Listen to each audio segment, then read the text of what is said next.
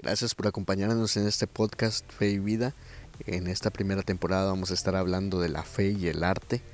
Espero que este mensaje que vas a escuchar sea de bendición para tu vida, puedas ponerlo en práctica y sea de edificación para tu alma.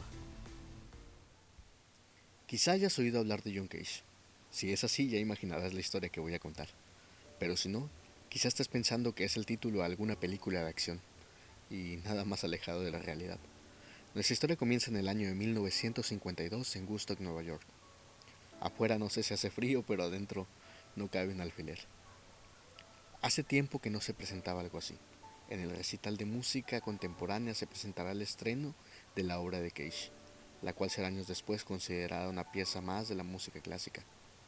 Para muchos su más grande obra, pero para otros su más grande fracaso.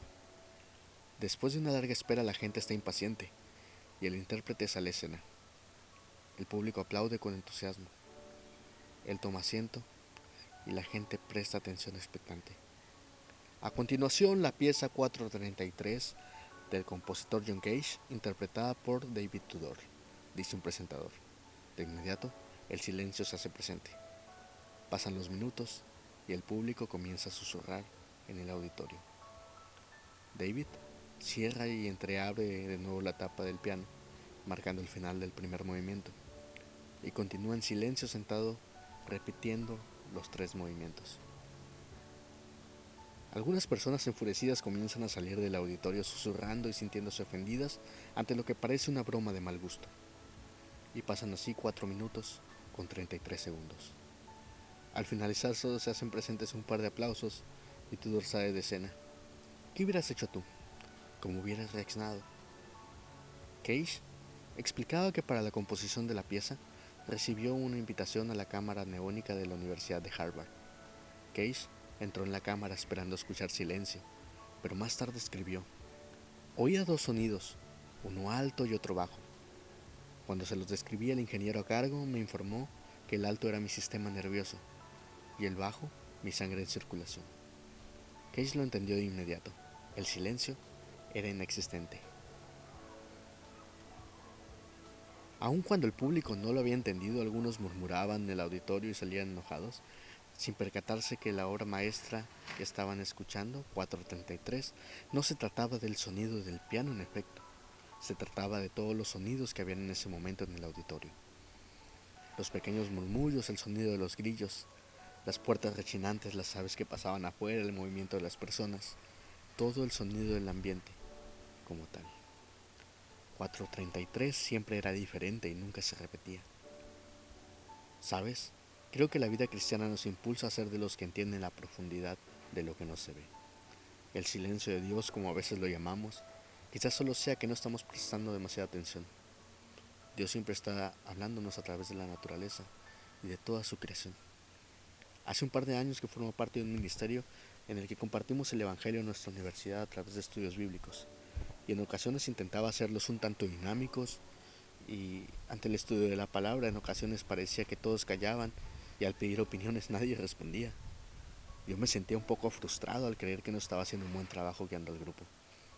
Tiempo después una amiga con más experiencia me enseñó que el silencio no siempre era señal de algo malo, a veces el silencio era reflexión y profundidad. El libro de Proverbios capítulo 17 nos dice que es prudente estar callado para no parecer un necio. Jesús lo entendía y buscaba estar a solas siempre. Estar a solas es una parte esencial de la disciplina espiritual, pero estar en silencio nos permite ser más receptivos. A veces se nos olvida que la oración es una conversación y no un monólogo. Hablamos, hablamos, hablamos y nunca nos callamos. ¿A qué hora escuchamos? Callar es una manera de adorar también. Habacuc 2.20 nos dice, Mas Jehová está en su santo templo, calle delante de él toda la tierra. Salmo 46.10 nos dice, Estad quietos y conoced que yo soy Dios. Seré exaltado entre las naciones y enaltecido seré entre la tierra. El silencio es necesario para la vida del creyente, porque nos permite ser más sensibles a Dios nos dice acerca de Jesús, Lucas 5:16, mas él se apartaba a lugares desiertos, lloraba, y vemos en todo el Nuevo Testamento cómo Jesús se apartaba a otros lugares para estar a solas con el Padre, lejos de todo el ruido. pero cerca de todo el ruido que había en la naturaleza, de cómo Dios hablaba. Jesús nos enseñó a orar y apartarnos para poder escuchar a Dios, pero también nos enseñó que a veces callar es la mejor manera de responder. Cuando Jesús está ante el concilio, el sumo sacerdote le dice, te conjuro por el Dios viviente que nos diga si tú eres el Cristo y el Hijo de Dios. Mas Jesús callaba. Dice Mateo 27:12 que al ser acusado por los principales sacerdotes y ancianos, él nada respondió. Y Mateo 27:14 dice, y Jesús no les respondió ni una sola pregunta, por lo que el gobernador estaba muy asombrado, porque callar era de valientes, porque no cualquiera callaba ante ellos. Cuando oras, ¿tú también escuchas?